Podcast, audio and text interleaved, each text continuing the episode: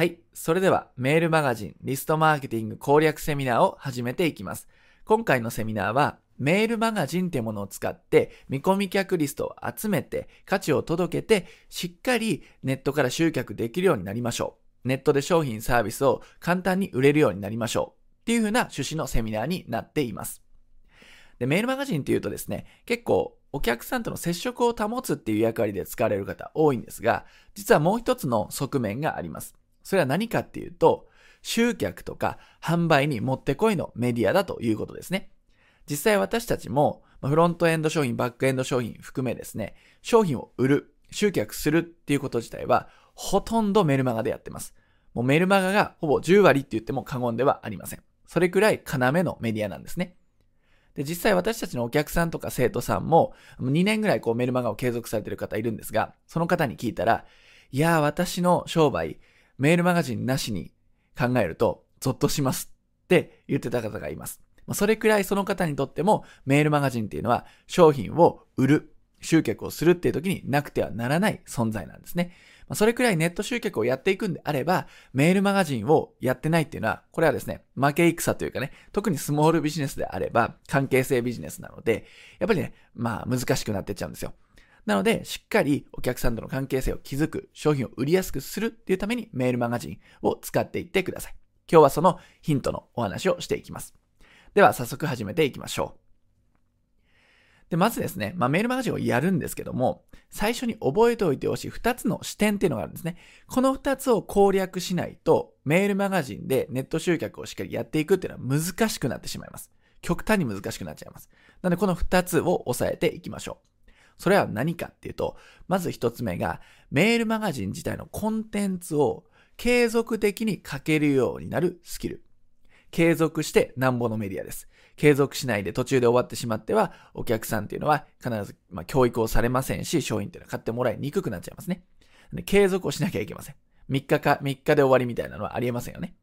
なんで、ちゃんと毎日レベルで、毎日とは言わないまでも3日に1回とか1週間に1回、必ず安定的に出せるようにしていきましょうというのが1つ目のスキルです。で、2つ目のスキルが、読者さんをそもそも集めないといけませんよね、ということですね。誰もいないのに一生懸命メルマガのね、文章を書いていても、それは無駄です。あなたの商売に興味のある人に価値を届けるっていう意味でも、読んでくれる人がいなければ意味がないわけですよ。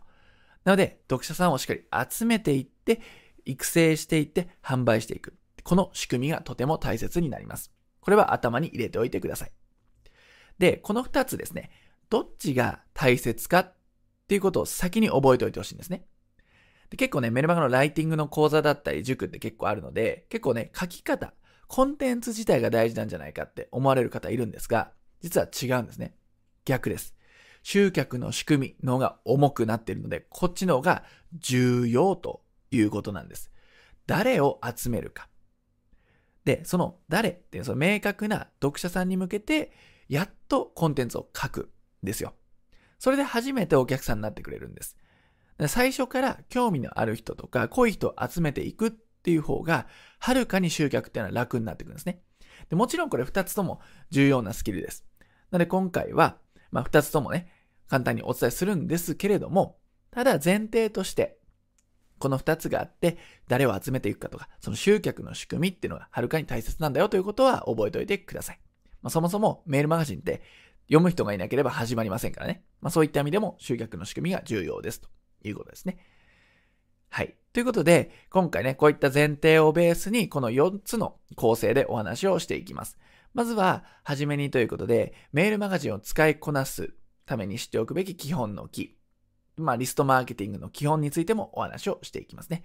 で、学科編実現ってあるんですけども、学科編ではま、戦略ですよね。メールマガジンで何をどう伝えればいいのか。で、どう書けばいいのかって具体的な書き方のテンプレートまで今回ね、公開していきますんで、ぜひ一緒に考えて書く練習をしていきましょう。で、実技編では何をやるかっていうと、学科編で作ったメールマガジンのコンテンツっていうのがあります。で、これですね、ただコンテンツを置いとくだけじゃ当然配信できないんで、どういう配信スタンドを使って、どういう風にメールマガジンって作っていけばいいのか。で、配信するわけなんですけどね。そこの配信スタンドツールってものを使って、実際にメールマガジンを作っていく工程っていうのをお見せします。でただ今回ワークショップ形式ではないので、実際にやってもらうってことはできないんですけども、私の方で実演をします。なんで、まあ、どういったツールで、どういう操作性なのかっていう現場をお見せしますんで、あ、こういうふうにやればいいのねっていうイメージがつかめると思います。まあ、それが実現ですね。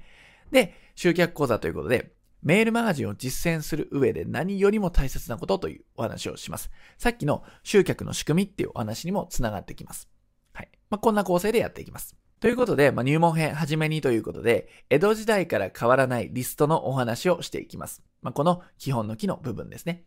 で、リストが大切ってよく言われると思うんですけども、継続的にやっぱ皆さん売り上げって上げていきたいわけですよね。でそのために大切なことは何かというと、見込み客とか既存客の方と定期的に連絡をしておくこと、接触をしていくことがとても大切になります。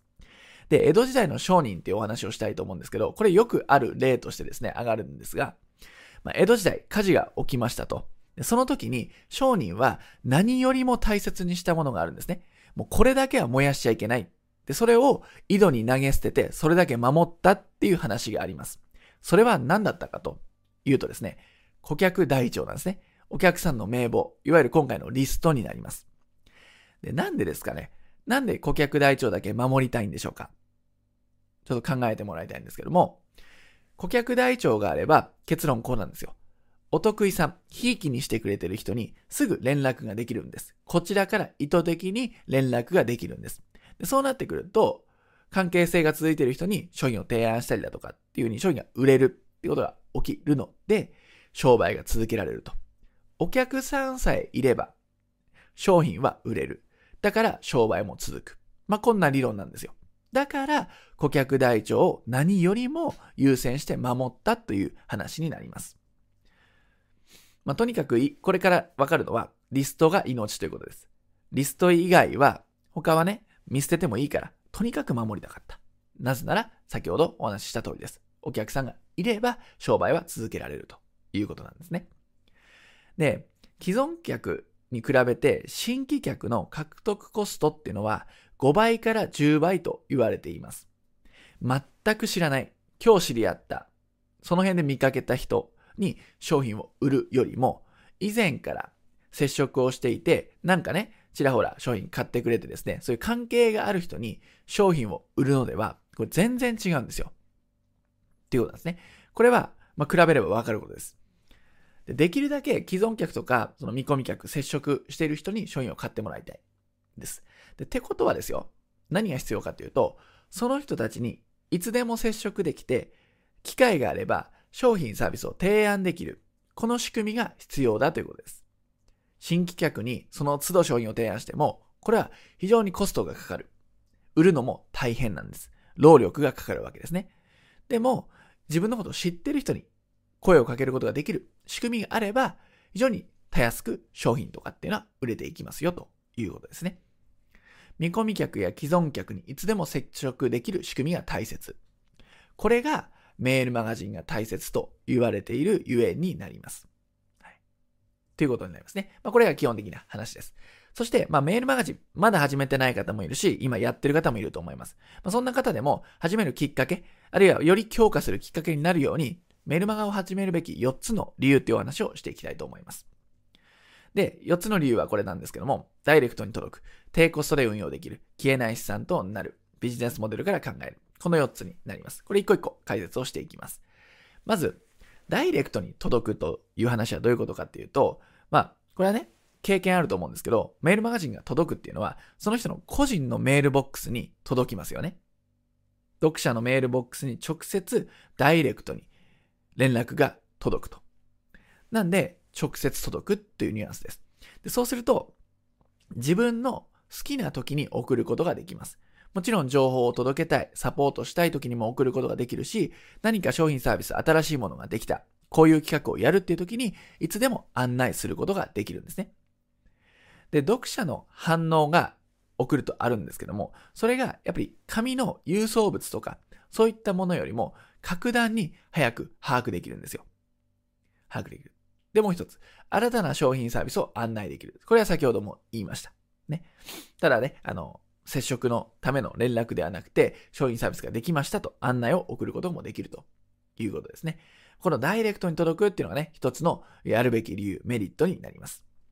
そして二つ目、低コストで運用できる。これは無料で大量に発行できるんですね。まあ、有料にする場合もありますよ。有料にするケースももちろんありますし、実際有料でやってる人がほとんどだと思います。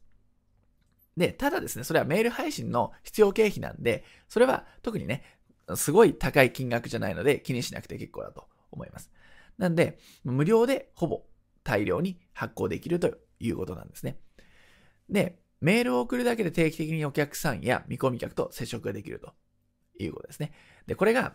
メールじゃなくてですよ、紙の郵送物を都度ね、送ってたら、かなりのコストになっちゃうわけです。もちろん手間もあるんですが、コスト自体も一人一人ね、その読者さんが増えていけば大変なことになっちゃいますよね。でもメールであれば、一斉に低コストで送ることができるんですよ、ということになります。でそうなってくると、テストもしやすいんですね。あ、こういうテーマ、興味あるんだ。いや、逆にこういうテーマは興味ないんだ。こういうのが反応あるんだっていうのが、まあ、生の結果として得られるので、まあ、商品サービスの開発も進みやすいということですね。はい。で、先ほども言いましたが、郵送とか紙媒体だと都度料金がかかってしまいます。非常にまコスパ的にはね、悪いと思いますので、やっぱりネット上で一斉に送れるっていう仕組み。これがメールマガジンの二つ目のやるべき理由になりますね。そして三つ目の理由が消えない資産となるということで、メールマガジンのコンテンツっていうのはずっと残ります。ね、メールボックスにどんどんね、溜まっていきますよね。で、実際配信者側も、こちら側も一度書いたメールマガジンっていうのは、ずっとね、まあ、バックナンバーとして残るわけですよ。で、この残ったコンテンツっていうのは、別にメールマガとして、もう一回体裁を変えて配信してもいいし、あるいはブログとか、ポッドキャストとか、YouTube とかっていう風に、携帯を変えて話してもいいわけです。話したり、表現したりしてもいいわけですね。そういうふうに、一回書いたメルマのコンテンツっていうのは、何かしらに再利用ができるんですね。これがま資産っていう意味なんですけど、一回残るので、それを何度でも利用できるということですね。で、もう一つ育っていく、溜まっていくものがあって、これは何かっていうと、リストが育っていく、溜まっていくんですよ。メルマガをやればやるほど、どんどんどんどん価値の提供、そしてお客さんの教育っていうのができていきますんで、だんだんリストの最初に登録した人は、まあ、だんだんだんだんね、情報を触れていって、最初の時よりもあなたに対する知識っていうのはどんどん増えてきます。そうすると商品も買ってもらいやすくなりますね、ということですね。こういうリストが育つということになります。で、最後4つ目がビジネスモデルから考えるということで、まあ、いろいろな役割が実はメールマガジンにはあります。まず見込み客ですね。まだお客さんになってない。無料のダウンロードとかサンプルとかを、あれまあ、資料請求とか、そういったものを登録してくれた人と仲良くなって価値を提供して、やっとお金を払ってもらえるっていうふうに、見込み客にフロントエンド商品を購入してもらうってところにも使えます。あるいは、一回買ってくれた人に次の商品を購入してもらうっていうところにも使えます。あとは日常の接触によって単純にお客さんとの関係を維持するってこともできます。はいまあ、これがよくね、言われてるところですよね。で、4つ目のところは、ちょっと聞いたことない方もいるかもしれませんが、アンケートとかを使って、双方向性のコミュニケーションが取れます。でそうなってくると、こういう企画やりたいんですけど、まあ、欲しいテーマとかありますかとか、なんか望んでいることありますかっていうと、お客さんから返信が返ってきたり、アンケートの結果が返ってきたりして、こういうテーマがいいですというふうになれば、お客さんの意向に沿って、なのでまあもうニーズがあるってことですね。ニーズがあるっていうのが分かってから商品を作れたりするわけです。で、そうすると売れる確率もさらに上がるし、お客さんの参加意識も高いまりますよね。でそうなってくると、リストも育ってくるということになります。まあ、こういった使い方がメールマガジンを、まあ、ビジネスモデル上使っていくんであれば、こういうやり方がありますよということになりますね。まあ、こういうことちょっとね、覚えておいてください。で、これはですね、私たちのスクールの方でも言ってる地図ってものなんですけども、まあ、メールマガジンっていうのはどこに位置するかっていうと、まあ、一番右下のところに位置していますよね。まあ、いろいろブログとか広告とかっていう認知のメディアからお客さんがこう、何かを知って、で、最初から買いませんから、最初からお金を払わないので、何か無料のプレゼントってものに登録をして、で、まあ、オプトインページでメールは、メールアドレスを登録して、そうするとメールが自動でこう届くようになっていって、まあ、商品があればランディングページで告知をして、で、そこで買うパターン、買わないパターンがあるわけですけども、買ったにしても、買わないにしても、日々メールマガジンってものを使って接触をしていくと、いずれ買ってくれる。あるいはまた、またさらに買ってくれるとか、いうことが起きていきます。まあ、こういうふうにビジネスモデル上はメールマガジンを作っていくんだよと、使っていくんだよということですね。これがポイントになります。はい。でですね、やっぱメルマガ古いんじゃないですかっていう方も中にはいます。まあね、ソーシャルメディアとかいろんなね、トレンドが出てきてですね、それに移行する方が増えていて、メールマガジンってまだ使えるんですかって疑問に思う方もいます。これも非常に多い質問なんですが、メールというメディアは今後消えません。なので非常に将来性があるメディアとも言えます。で、なんでかっていうと、これ簡単に考えてほしいんですが、まあ、LINE アットとか、まあ、Facebook とか Twitter とかっていろいろ便利なものありますけれども、あれは運営者側のさじ加減でルールがコロッと変わっちゃうわけです。以前、私たちの生徒さんで LINE アットを順調に使ってた方がいるんですが、ただ、何の理由かわからないんだけれども、いきなりアカウントが凍結してしまったと。なので、LINE の友達だった、まあ、フォロワーさんとかっていうんですかね。まあ、そういったものがパーになってしまったっていう方がいました。で、そこからどうしようどうしようって慌てちゃったわけですよね。まあ、そういうふうに、向こうのさじ加減、向こうが何かを施せば、それによってかなりの影響を受けちゃうっていうのが、まあ、そのソーシャルメディアとか他のツールの怖いところなんですね。それは再現性とか将来性っていうのはないに等しいんですよ。でも、メールマガジンっていうのは、メールアドレスっていうのは、まあ、個人のものですよね。これを所有しているということなので、まあ、自分が管理できるメディアとも言えるんですね。まあ、オウンドメディアの一つとも言えます。メールマガジンっていうのは。なので、まあ、どのサービスの、まあ、ルール変更にも依存しないので、ずっと関係を続けることができます。まあ、そういう意味でも、まあ、いろんなメディアありますが、将来性、再現性とかっていう風な観点で考えていただけると、メールマガジンの考え方は変わるんじゃないかなと思います。なので、まあこういうふうにね、思ってしまっている方は、ちょっと考え方のね、転換をしてみてください。で、メルマガで何を伝えるべきかって話をね、次にしていきたいと思います。まあ、メールマガの有効性は分かったけれども、じゃあ、どういうふうにメールマガでメッセージを発信していけばいいのかっていうことで、次、学科編っていうことでお伝えしていきます。まあ、メールマガで何を伝え、どう書くかっていう部分ですね。で、ここではちょっと、私たちの普段やっているオンラインスクールのプチ体験をしていただこうと思います。私たちのセミナーは、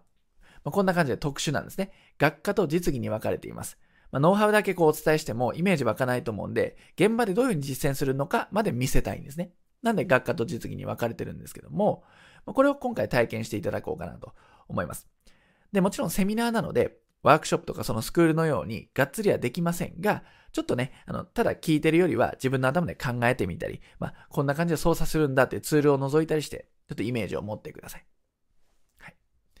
で、私たちのスクールでは普段ね、この12の武器というテーマでお伝えしています。で、この中の今回は、メールマガジンっていうところを中心に、ま、これのね、あの、特化型のセミナーなのでお伝えしていきますね。で、この12の武器っていうツールを、まあ、スモールビジネスで揃えてくださいっていうものをリストアップしてるんですが、ここにテンプレートとツールっていうものを私たちは掛け合わせて実践してもらってます。テンプレートっていうのはどう書くのかとか、どうコンテンツを作っていくのかっていうところのテンプレートと、実際それ分かっても形にできなきゃ意味ないよねと。そこで使うのがツールというものになります。このテンプレートとツールを、このね、武器というもの、手法に掛け合わせてやっていますよということになります。なんで、まあ、全部をね、お伝えすることはできないんですけれども、テンプレートの一部とか、ツールの一部のところをね、まあ、重要なところをね、ピックアップして今回お伝えしようと思います。はい。では、メールマガジンで何を伝えるかって話をしていくんですが、大切なのは貫性です。一貫性っていうのはもっとね、噛み砕くと、自社の肝となるノウハウとか、伝えたいメッセージ、強調したいことっていうことを決めておかなければいけません。ここがブレちゃうと、お客さんは正しく教育がされません。そうすると商品が売れにくくなっちゃうんですね。なんで、肝となるノウハウ、伝えたいメッセージっていうのは決めておくと。と同時に、これ抜けがちなんですけども、言っちゃいけない NG ワードみたいなものも決めておく必要があります。自社の一貫性を保つために、これは言っちゃいけないよね、ということを決めておかなければいけません。例えば、まあ、ざっくりね、わかりやすい話で言うと、まあ、自由が大切ですよ、みたいなね、自分の世界観を、まあ、メッセージとして発信している人がいます。どんな時でも我慢しないで自由なライフスタイルがいいですよ、みたいなことをメールマガジンで言ってる人がいたとしたら、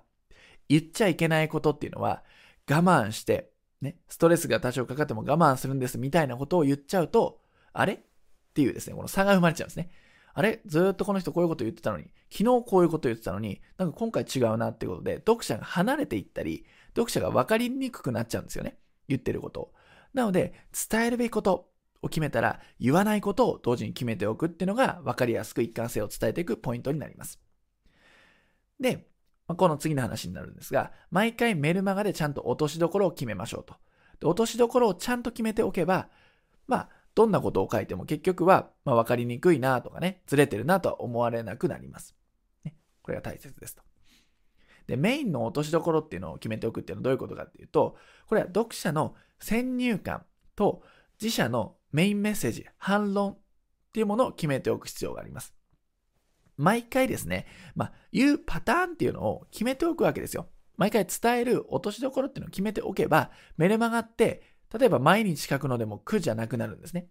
でも毎回な何書こうかなから始まっちゃうと、それは続かないわけですよ。で、なんか自分のメッセージもブレていくと。なんで、ブレさせないために、毎日レベルでも継続できるようになるように、メインの落としどころっていうのを決めておきましょう。それを決め方が、読者の先入観っていうのを定義して、自社の反論っていうのを決めておくことだよということなんですけども、これ実際に私たちのスクールでテンプレートお配りしているものをちょっと一部持ってきましたが、ターゲットを決めて、まあ、悩み願望っていうのね、ターゲットの方にあるんで、まあ、その人が抱いている先入観、反論を決めましょう。他のね、この先入観、反論以外の部分は今回ね、割愛しますけども、先入観と反論を考えるだけでもね、だいぶメルマガのメッセージが決まるので、まずはここを考えていきましょう。どういうことを思い込んでいたり、どういうことを常識と思っているか。読者さん、ターゲットはですよ。こうしなきゃいけないな。こうするにはこれが重要なんじゃないかって思い込みがあります。それは何なのか。そして、それに対する自社の反論は何なのか。いや、これこれですよ、みたいな反論があると思うんですよね。それは何なのかっていうことを決めておくと、この結局反論がメインメッセージになるんで、毎回の落としどころっていうのが決まるんです。で、実際これね、自分で考えてワークをやってやってもらうと、イメージがだんだん慣れてつかめると思うんですが、この先入観反論っていうのをとりあえず決めておきましょうということですね。まあ、お客さんっていうのは何かしらの課題とかモヤモヤを抱えていますと。それを解決したいって思うときに、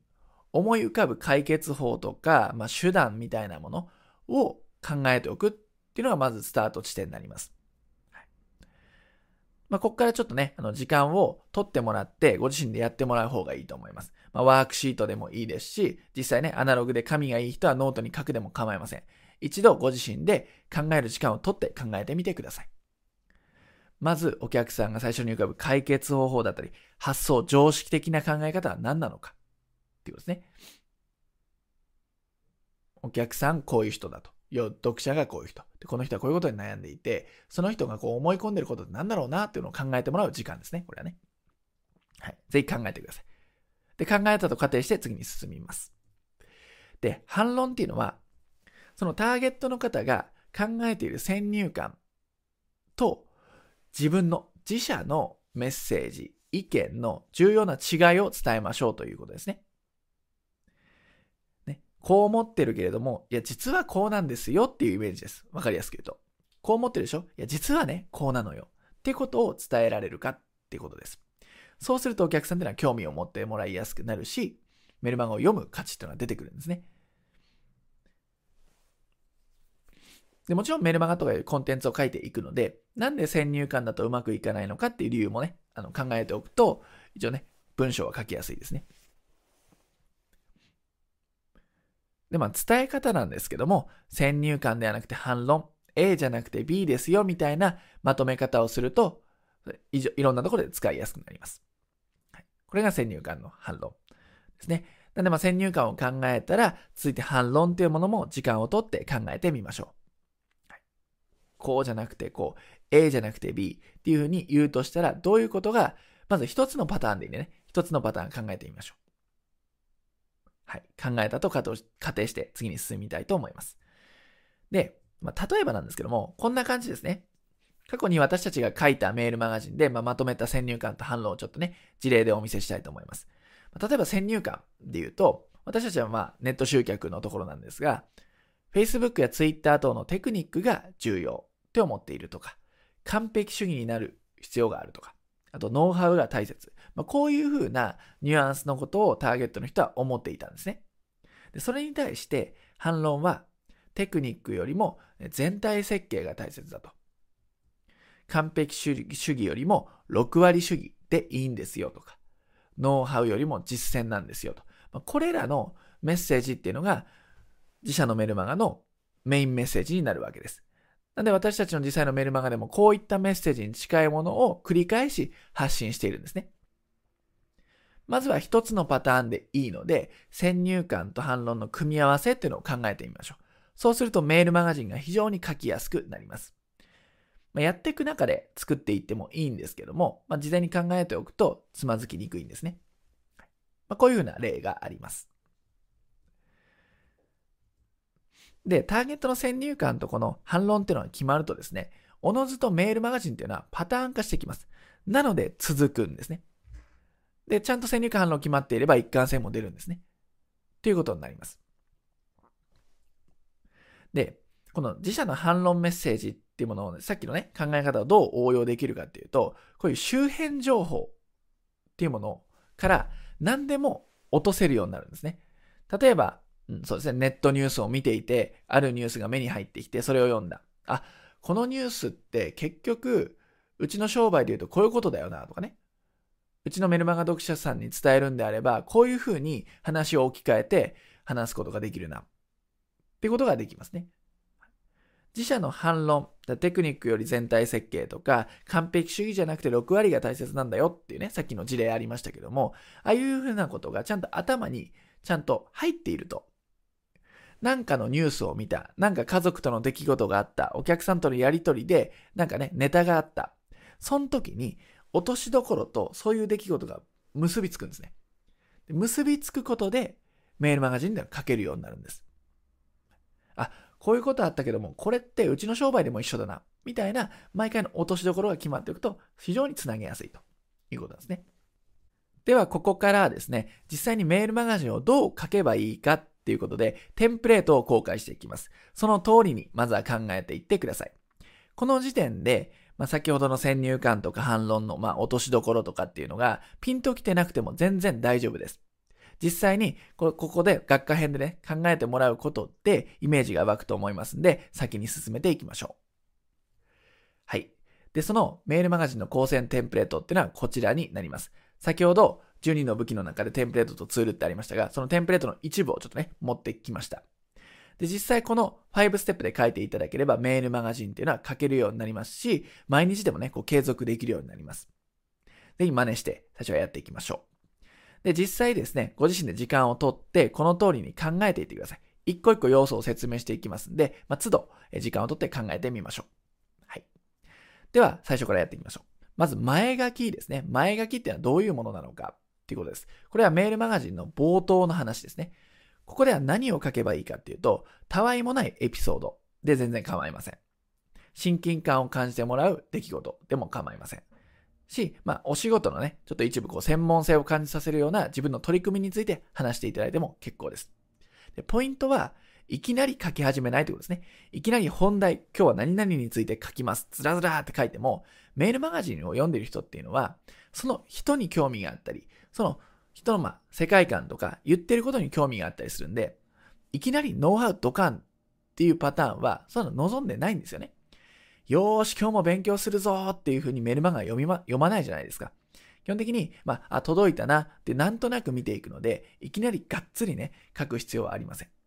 はい、なんで、まずはこう人間性とかね、その関係性が大切なので、前書きでこういう要素を書いていきます。日常のたわいもないエピソード、まあ、家族のことでもいいですし、まあ、飼っているペット、趣味のことでもいいですね。で専門性を感じさせる取り組みっていうのはどういうものかっていうと、ちょっと事例を交えてお伝えしていきます。はい。これがね、以前配信した私たちのメルマガの、まあサンプルなんですけども、まあ、前半の方は、まあ、たわいもないエピソードですよ。ね。まあ、天気の話をしたり、趣味の話をしたりするわけですね。で、専門性のある取り組みについて何を言ってるかというと、まあ、この部屋のサイトを少し変更しました。で、こう URL が貼ってあって、変更場所はこの部分ですということで、まあ、私たちはあくまでも Web マーケティングの先生、ネット集客を教えてる人だよっていうことで、こういうね、専門性をちょっとこう垣間見させるというか、そういうね、工夫をしています。はい、まあ、こんなイメージですね。最初に、まあ、たわいもないこととか、まあ、親近感を感じてもらうことを言って、その後にちょこっと専門的な取り組みについて述べる。っていうようなイメージですね。はい。これが前書きのサンプルになります。ぜひ今のね、3つの要素を意識して前書きを書いてみてください。実際時間をとって考えてみましょう。はい。前書き、よろしいでしょうか？はい。ではね、考えていただいたと、前、という前提でですね、次に進めていきたいと思います。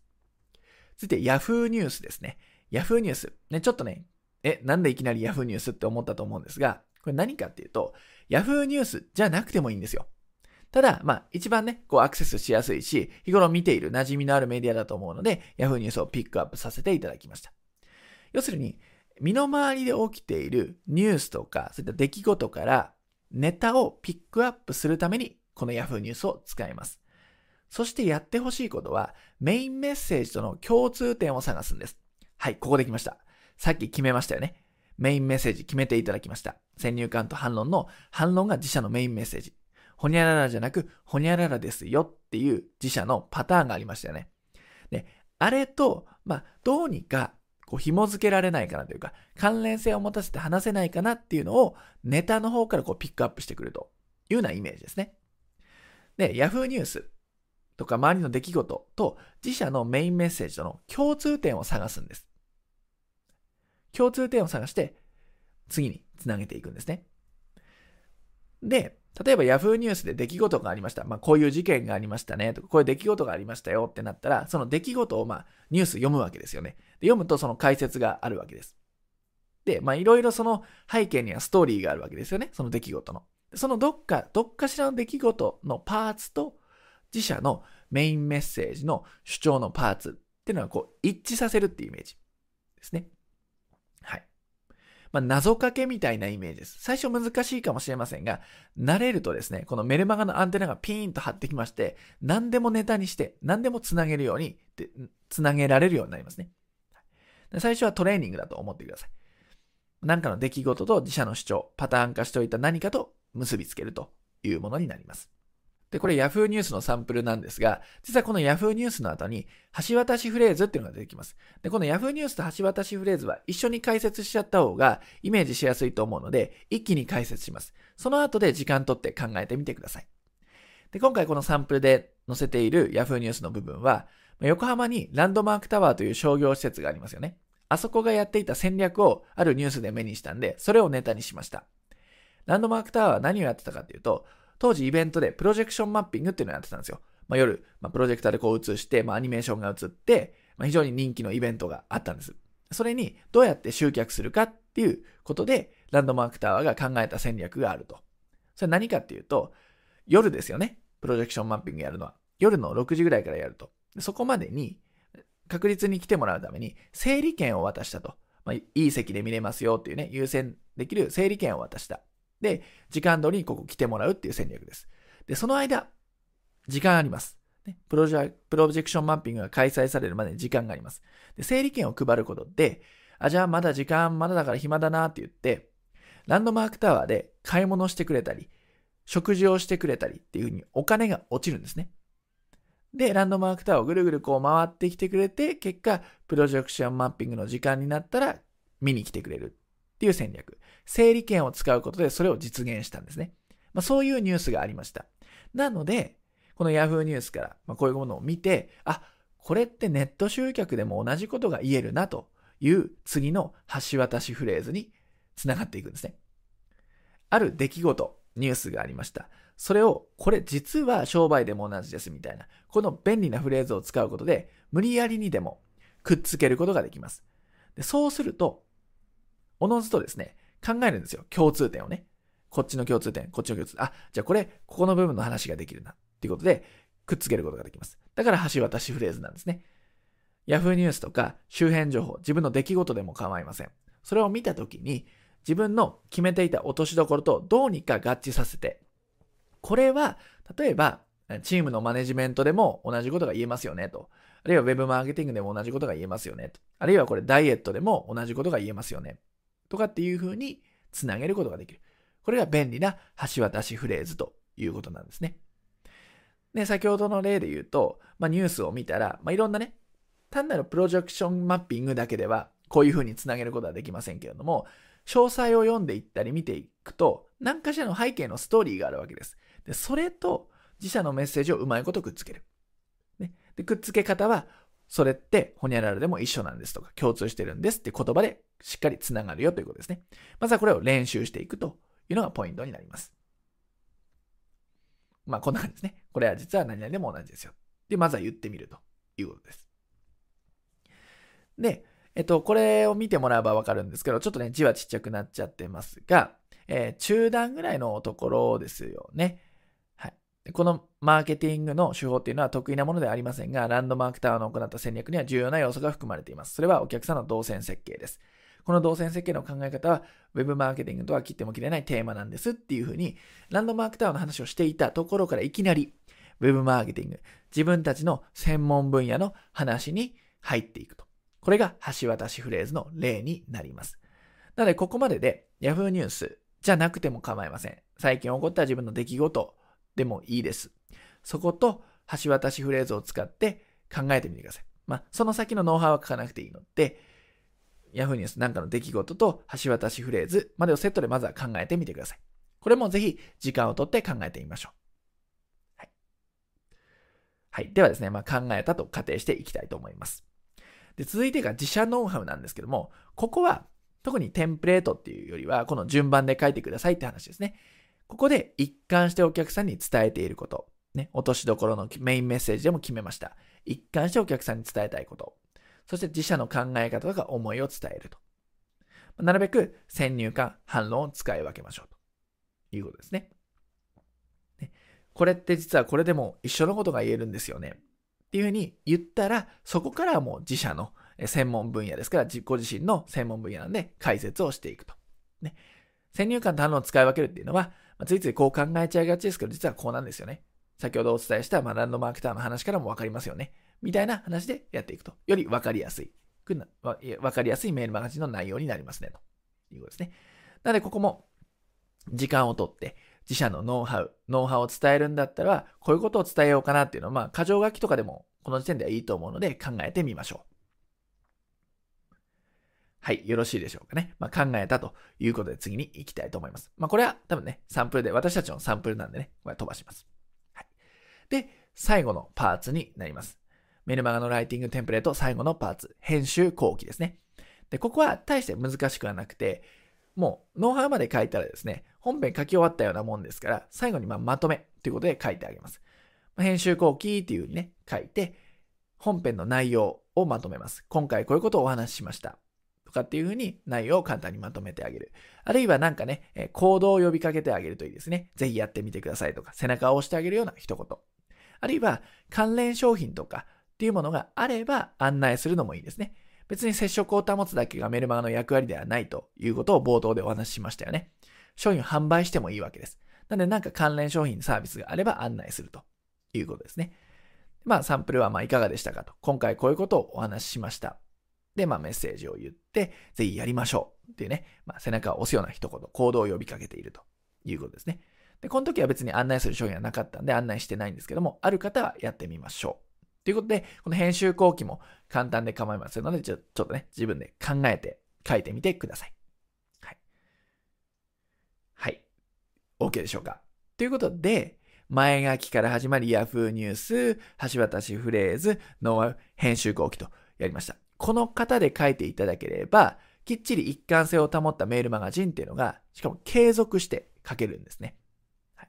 なんで、まずはこれを真似てやってみてください。では続いて実技編に行きたいんですけども、実技編に行く前に、まず知っておいてほしい前提知識がありますんで、先にお伝えしておきます。それは、HTML メールっていうものになります。聞いたことありますかね ?HTML メールと。HTML は聞いたことある方多いんじゃないでしょうか？これは Web ページが作られている、まあ、プログラミング言語の一つになります。とはいえですね、難しいことは考えずにどういうものかというと、こういうものです。まあ、ロゴがこう配置されていたり、画像を入れられたり、ねこうね、四角でくくってこう見出しのようにこう見やすくしたりとかっていうことができます。で、HTML メにすると、そもそも見やすいです。写真、画像、あるいは動画なんかもね、わかりやすく配置できたりするんで、非常に見やすいデザインにすることができます。まあ、この時点でですね、差別化ができるわけですね。テキストメールだと、非常に、まあ、味気ないメールになって伝わりにくくなっちゃうんですが、HTML だとそもそも見やすい。まあ、ブログ記事のように見出しなんかもこう設置できたりして見やすくなるので、それだけでもね、視覚的な差別化になります。で、テキストメールね、一般的なテキストメールのメルマガだと、言葉だけでやっぱ情報って伝えなければならないので、まあ文章が長くなっちゃったりだとか、そもそも読まれにくくなっちゃったりとかがします。でも、HTML メルマガだと、情報を視覚的に伝える画像や見出しが使えたり、あるいはクリックしてほしければボタンを作ることができるんで、そのボタンをま登録してくださいとか、動画を見るにはこちらみたいなボタンを作って移動させることができると。やっぱり、まあ、これは肌感でですね、情報を日頃受け取っている方であれば感じることだと思います。情報量が圧倒的に違いますよね。文字だけなのか、画像とか図が入っていたり、ま色分けがちゃんとしてあるのかっていうのは、これ見え方全然違いますよね。なのでこれだけでも十分にやる意味がある。ね、差別化になるやり方だと思います。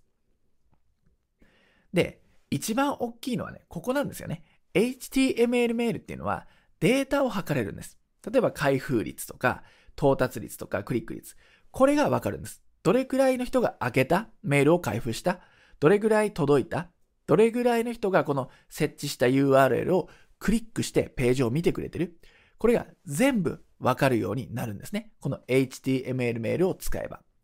逆に、ネット集客とか Web マーケティングをやっていて、この辺をやってないっていうのは、やばいですし、まあ、そりゃ、なかなかうまくいきませんよねってことなんですよ。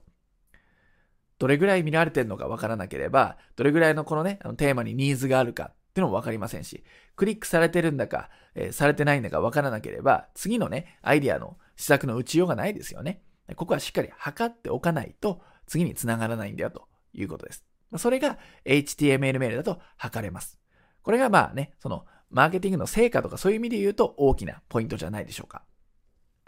はい。ということで、まあ HTML メルマガっていうものがあるんだなってことはね、ご理解いただけたと思います。では、実技編ということで、こっからですね、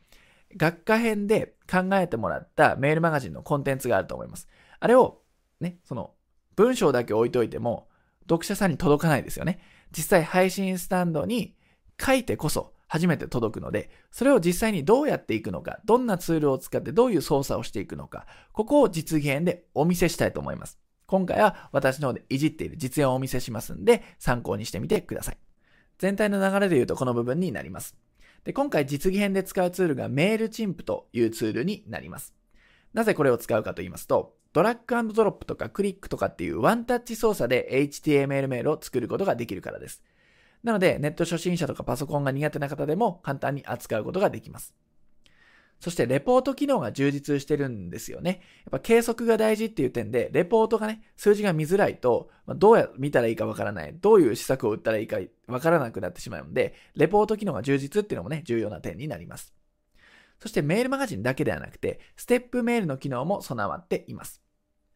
ステップメールっていうのは、なんか登録したら、まあ、登録ありがとうございますとかっていう風に自動で何通もこうね、ステップメール、まあ、メールが配信されるっていう仕組みになります。これもちゃんと使えますよっていう点でメールチンプを選んでいます。はい。で、私たちのね、スクールの方では、こんなカリキュラムで実際にやっています。メールチンプの基本操作をまず徹底的に覚えて、まあ、オーディエンスを理解して、HTML メールのテンプレートっていうことでデザインをね、簡単にしていきます。その上で、メールチンプの運用方法っていうものをやっていくんですけども、まあ、ここはコンテンツの管理だったりだとか、見込み客のリストの管理だったりとかっていうのをしていきます。はい。まあ、基本のところから応用のところまでやっていくわけなんですが、今回ね、どこをピックアップしたいかっていうと、メルマガの配信方法をまずね、実践しちゃいましょうというか、実演しちゃいましょうということで、見てもらった方がやっぱイメージしやすいと思うんで、ここをやっていきます。まあ、それにあたって細かい操作が出てくるんで、これをね、まあ、時系列で見ていただければというふうに思ってます。では実際の操作画面でやっていきましょう。では、メールチンプの画面に行きたいと思います。これがメールチンプのホーム画面になります。で、ここから HTML メルマガを作っていきますね。で手順は簡単です。まず、クリエイトっていうところを押してください。そうすると選べるんですけども、E メール一番上を選ぶと。でそうすると、まあ、キャンペーンネームっていうのは決められます。これは日付とかがね、やっぱ管理しやすいと思うんで、今回日付を入れていきます。0101。まあ、何年とかもつけた方がいいと思いますが、今回ね、わかりやすく0101でいきます。で、begin を押します。そうすると、まあ、to, from, from, subject, content っていうのがね、あります。で、to っていうのは、ここはもうね、あの、リストが作ってある前提で言っています。これは、配信先をね、ここで選べますというかね、ここは設定されています。はい。で、今回操作性を見ていただきたいんで、一連の流れをね、バーっとやっていきます。From のところに、まあ、デモって書いてありますが、例えばこれ、小早と打ちますね。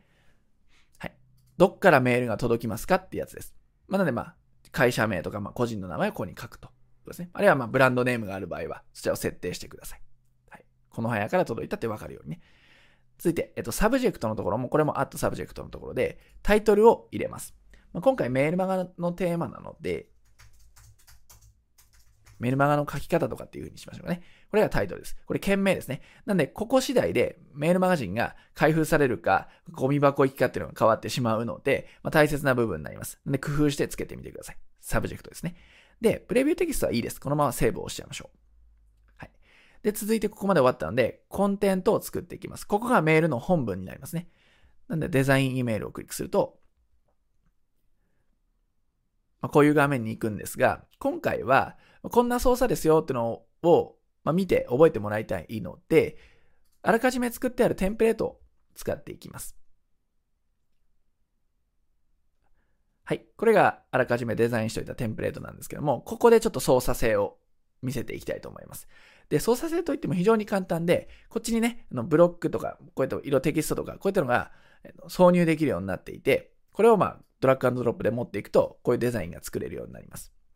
で、いじり方もですね、この例えば、ここにカーソルを持っていって、あるいはこの鉛筆マークなんかをこう押していただければ、いじれます。ここの文字が。例えばさっきのメルマガの書き方でしたっけ？例えばこれタイトルを入れますよね。はい。で、セーブクローズ。そうするとこうタイトルが出ます。で、こういう写真なんかも、ね、イメージとかがあるので、こういう風に持ってくると、はい、ここから写真を、まあ、アップロードして設定することができます。はい。よろしいですかね。で、これ要素を入れて消すときは、このゴミ箱マークで消せます。はい。デリートですね。で、例えば、ここの説明をしておくと、ここを鉛筆マークを押すと編集ができますし、ここのプラスマークを押すとこれ複製ができてコピーされます。で、さっきも言った通り、ここのゴミ箱マークを押すと削除されます。っていう操作性ですね。で、メルマガなんで、まあ、ここら辺もね、もう入れてありますけども、ここクリックして、今回お伝えする内容とか、前書きとかをここに書いてくるわけですね。さっき書いた前書きをこの辺で入れると。自己紹介っていうか、この辺がね、前書きを入れる。ですね。はい、で、まあ見出しなんで、これも、これは何で入れてるかっていうと、このボックスドテキストってやつをこう入れて。で、ここの色を、これね、グレーじゃないですか。グレーなんで、テキストを変えて、グレーのままなんで、このスタイルっていうところ、これを押すと、ここで色が変えられます。自由にね。こんな色とか、自由にできます。はい、こんな感じで、まあ、セーブクローズやるとできると。ちょっとね、見づらくなりましたけど、こんな感じで色は変えられますよということですね。で、この間にまたテキストを入れたければ、こういうふうにテキストを持ってくるっていう感じ。で、ここでテキストを入れていく。まあ、なんで、まあ、Yahoo ニュースとか、とかがここに入ってくるんですかね。はい。まあ、こんな感じ。で、またここ、回し渡しフレーズをやってテキストを書いてって感じですね。でテキストも、これね、説明の必要もないかと思いますが、まあ、テキスト普通に入力していただくと、上に編集できるところがあります。例えば B をやると太字になったり、アンダーラインが引けたりだとか、あるいはね、例えばなんか URL をこう書いて、ここに飛ばした URL に、こうね、リンクを貼って、インサートすれば飛ぶように設定ができたりとかします。あるいはね、こういう箇条書きとかもこう使えたりだとか、えっと、テキストと打って、箇条書きですね。箇条書きなんかこう使えたりとかもします。こんな感じでね。あとはこの中央揃えとか、この辺をやっても中央揃えとか、右、左揃えとか、こういうのができます。はい、この辺はね、ワードとかを使っている方であれば簡単なやり方だと思いますので、まあ、こんぐらいの説明にしておきます。ということですね。はい。こんな感じで基本的にこっから要素をこう追加して、追加して消したり複製したりしてテキストを入力して書いていくと。これだけでメールマガジンの設定、まあ、書くっていうのはね、終わりです。なんで、学科編でやったコンテンツのネタですね。これをここに、まコピペするとか、あとは追記するとかっていうのはこれ上で、メールチンプ上でいじっていくことができますよということですね。そうすると、もうデザインされたメールマガジンでは出来上がります。そして送り方なんですけども、コンティニュー、右上、書き終わったと、これ書き終わったという前提のもと配信したいんですが、コンティニューというところがあります。これをクリックします。とも簡単でですね、まあこの辺ね、最終確認をして件名とかね、間違ってないかな、フロム間違ってないかな、コンテンツ大丈夫かなってなったら、センドを送るだけです。これでメールマガジンが送信されます。リストに向けて。で、あるいは、これスケジュールということで、まあ何月何日に設定をする。ね、これ予約配信って言うんですけども、今日は送んないけども、来週送ろうみたいな予約配信もできます。はい。まあ、今日はここで送れますよということですね。まあ、これがメールチンプの操作性になります。はい、はいかがでしたでしょうか？こんな感じで HTML メールって特別なスキルがなくても、今までの持ってるスキルだけでも簡単に作れちゃうんですよ。そしてリストマーケティングができるんですよってことをね、まあ、実感していただけたかなと思います。非常に簡単なんでぜひね、使ってみてください。はい。で、よくある質問としてですね、メルマガ定期的に配信した方がいいですよってことを言うとですね、ブログも YouTube もやってるんでそこまで手が回りませんって言われたりします。ブログ毎日書いていて YouTube やっている。まあ、メルマガまではもうさすがに手が回らないと言われる方がいるんですけども、これはコンテンツを再利用しましょう。どういうことかっていうと、ブログを書けるのであれば、そのブログを書いたら、メールマガジンにブログの冒頭の部分だけを、まあ抜粋して載せます。で、詳しくはこちらっていうことで、メールに飛ばすと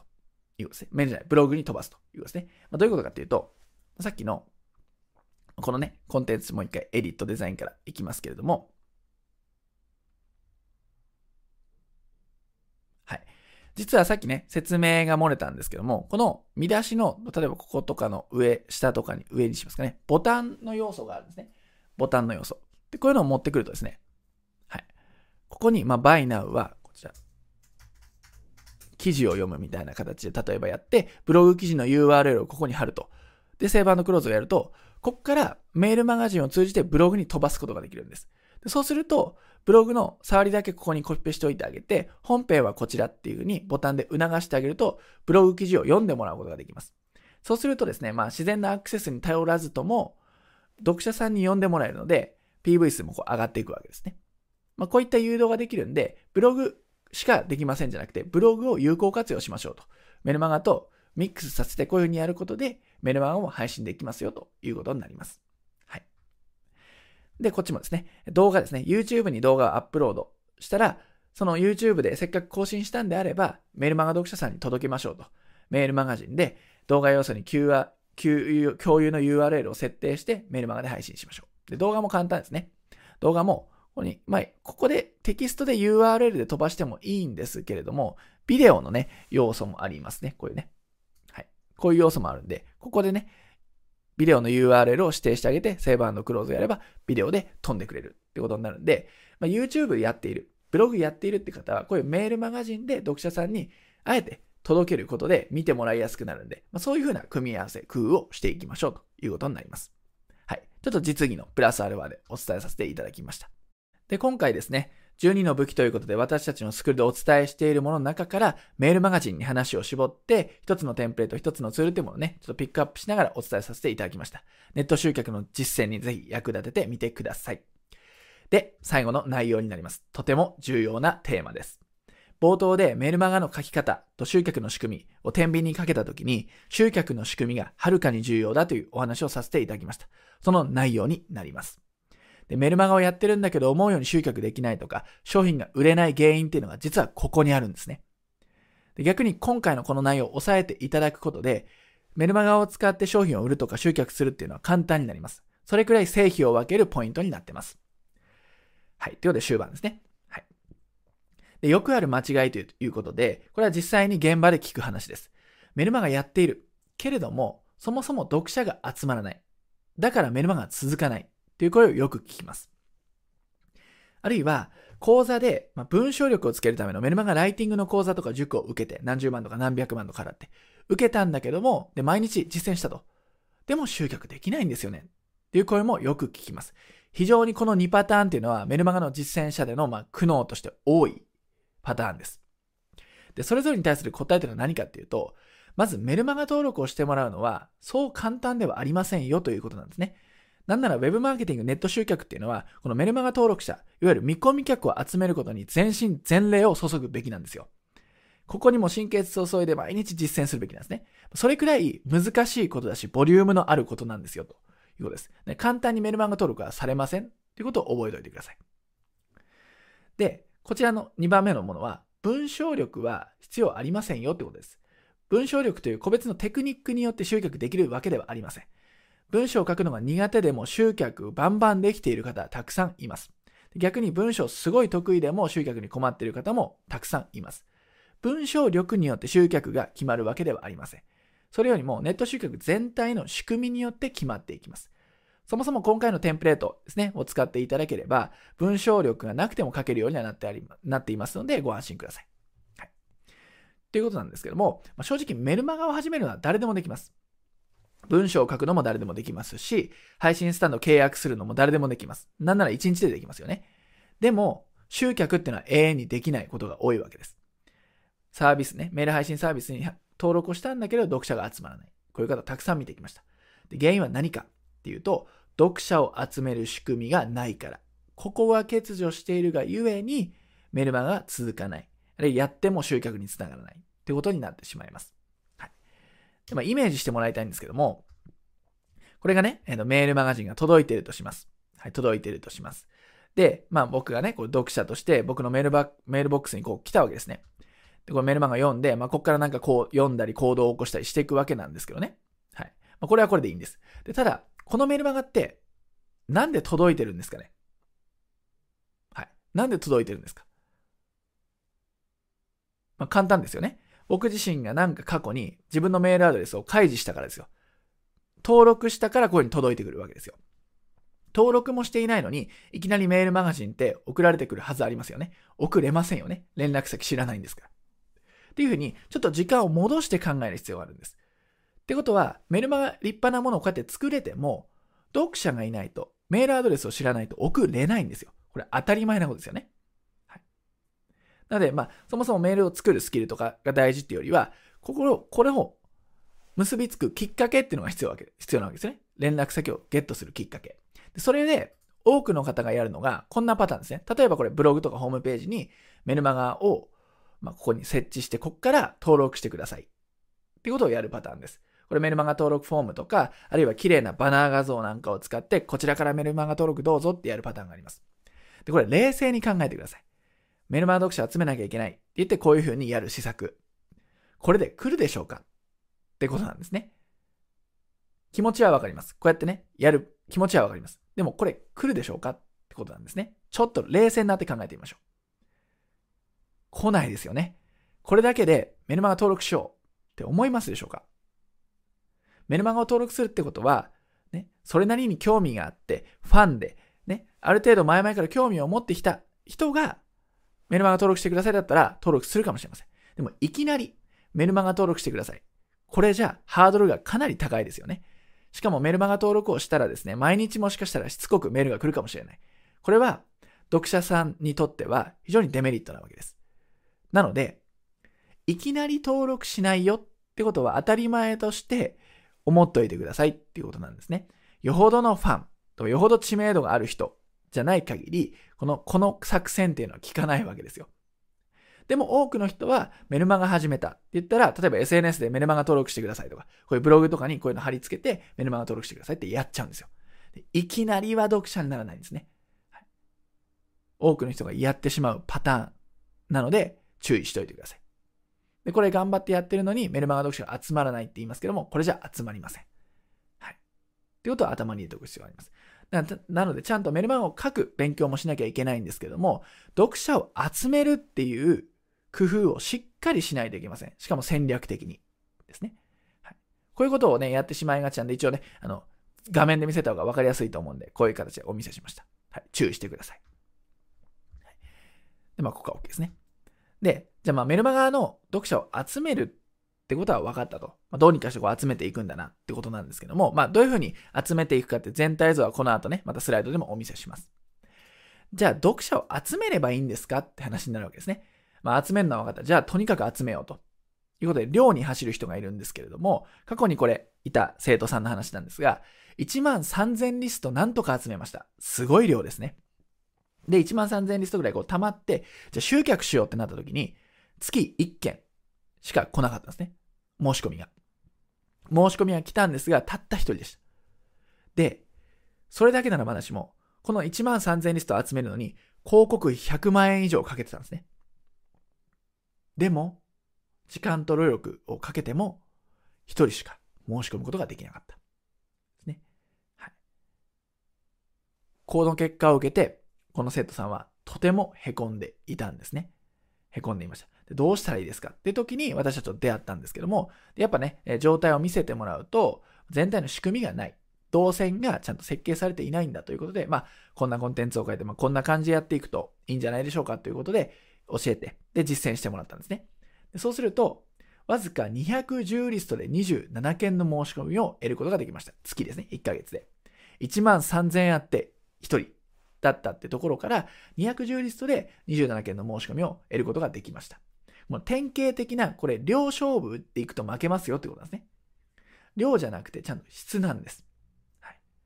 このパターンがね、結構典型的な例なんであげましたけども、リスト集めなきゃって言ってお金をかける。ね。リストをどんどん集めるってことをやってしまうんですけども、それと集客につながるってのは別物ですよと。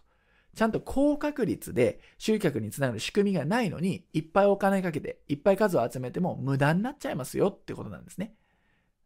数よりも質ですよということです。で、読者を集める仕組みだけあれば集客できるのではなくて、読者を集客につなげる動線っていうのが大切です。読者の集める仕組みが重要なんであれば、1万3000リストある人は大成功してるわけです。でも、うまくいかなかった。ということは、集める仕組みだけじゃなくて、そっから集客につなげていくって動線が必要です。だから上だけだと×ですよっていうことなんですね。でどういうことかっていうと、ざっくりね、図で分かりやすく表すとですね、動線設計っていうのを普段私たちはスクールで生徒さんに一人一人ね、設計していってもらってるんですけども、まあ、ざっとこういうふうなイメージがあります。で、メールマガジン、今回のテーマのメールマガはどこかっていうと、ここなんですよね。だいぶ後半ってことに気づきます。メールマガジンっていうのは、まあ、知ってもらって、興味を持ってもらって、何か商品を買ってもらって、その人に引き続き接触を保つために送る。あるいは買ってくれなかったっていうことでも、メールアドレスさえもらっていれば、いつか買ってくれるように教育をしていくことができる。まあ、それがメールマガなんですけども、メールマガジンっていうのは、動線設計上を見ると、この位置なんです。はい、だいぶ後半ですよね。で、ここで接触を保って商品を売ったりとかしていくわけなんですけども、ここの位置だってことを気づいておく必要があるんですね。じゃないと、いきなり読者になってもらって、いきなり商品を買ってもらうっていう夢を、夢を見がちなんですね。ちゃんと設計上ここにあるってことが分かってれば、その前のストーリー、で、何をやんなきゃいけないのかっていうのは見えてきます。例えばこれ一例で言うと、ブログにしてもね、例えば広告にしても、まあ、認知するメディアがありますね。そっからいきなりメルマガ登録っていうのは無理です。はい。もちろんいきなり有料商品を買ってもらうっていうのは無理です。じゃあどうするかっていうと、例えば、このまあオプトインページっていうのがあります。このオプトインページっていうのは、例えば無料でこういう商品どうですかということをお伝えして、でそれに登録してもらう。で、登録してもらって、そこで無料のプレゼントをあげるわけですね。まあ、サンプルだったり、まあ、資料請求だったり、いろいろパターンがこれもあるんですけども。でそうすると、連絡先をくれるんで、メールアドレスがゲットできることになります。その無料プレゼント欲しいからメールアドレスをあげますよっていう交換が生まれるわけですね。でそうすると、まあ、ステップメールが遅れたり、ランディングページを送って商品を告知できたりっていうのはすると。で、ここで、この無料プレゼントの段階でメールアドレスを取得できるっていうのがミソなんですね。でそうすると、その、その場では買ってくれなくても、その次に何度でも案内する機会、ね、関係性を維持していくチャンスっていうのがあるんですよということです。で初めてメールマガっていうのを、ね、日常的に運営していく意味が出てくるんですよっていうことですね。この流れを覚えてください。まあ、今ざっと言っちゃいましたけれども、ここにメルマガが位置して、こういう文脈でネット集客が行われているんだということです。例えばさっきの画面で言うとですね、これだけじゃダメですよって言ったのは、例えば一例ですけども、ちょっと画面更新しますね。でこれがなくなったとして、これがなくなったとして、例えばこういうオファーであればメルマガには登録しやすくなりますよねと。いきなりメルマガ登録じゃなくて、こういう無料で興味のある、もちろん興味のある人ですよ。興味のある人に魅力的なオファーを設置すれば、ここでリストを集めることができます。まあ、こんな理論です。まあ、ちょっと一例に過ぎませんし、動線の入り口に過ぎないんですけども、例えばってことですね。もうこういうきっかけを与えるということです。はい。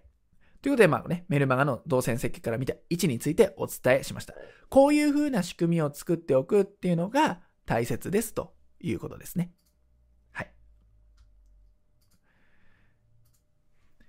で、まあ、今ね、全体の動線設計をお見せしましたけども、メルマガをやってとかネット集客をやってうまくいかない原因っていうのはこの2つに大別されます。部分的な取り組みになってしまっている。メルマガだけやっている。ブログだけやっている。Facebook だけやっている。これではうまくいきません。今お見せしたような全体の仕組みが点じゃなくて線になっている必要があります。あの図をもう一度思い浮かべてみてください。そして、即買いが前提の仕組みになっている。これも大きな失敗パターンです。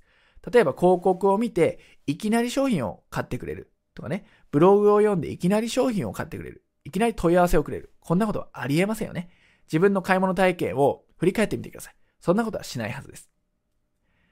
いく、前々から知っていて連絡を取っていてとか、情報をもらっていて、やっとタイミングがあって買うっていうのが自然だし普通なんですね。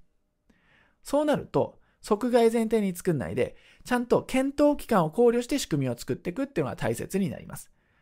で、メルマガ登録っていうのは有料商品ではありません。無料ですよね、アクション自体は。でも、これもいきなりすぎるんですよ。即メルマガ登録するっていうのはありえないってさっき言いましたよね。であれば、例えばヒントとしては無料プレゼントみたいなものをかませてからメルマガっていうところにね、自然と誘導していくっていう方が自然なんですね。こういうふうに部分的になっている、即買いが前提になっているっていうのはどこかしらに存在するはずです。これを今回の件に見直してみてください。はい。ここを意識することで、ネットからちゃんと集客ができるようになります。はい。まあ、こういったことを理解しておいてくださいねと。メルマガだけっていうふうに視野狭窄にならずに全体で見ておいてください。はい。ということで今回のまとめをしていきます。で、これは実際に私たちのね、お客さんにとったアンケートなんですが、なんで商品申し込んでくれたんですかって聞いたときにですね、まあ、こういうアンケートがありました。前からメルマガを読んでましたって方が非常に多かったんですね。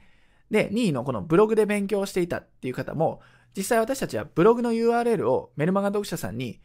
記事をね、あのメルマガの中にブログ記事を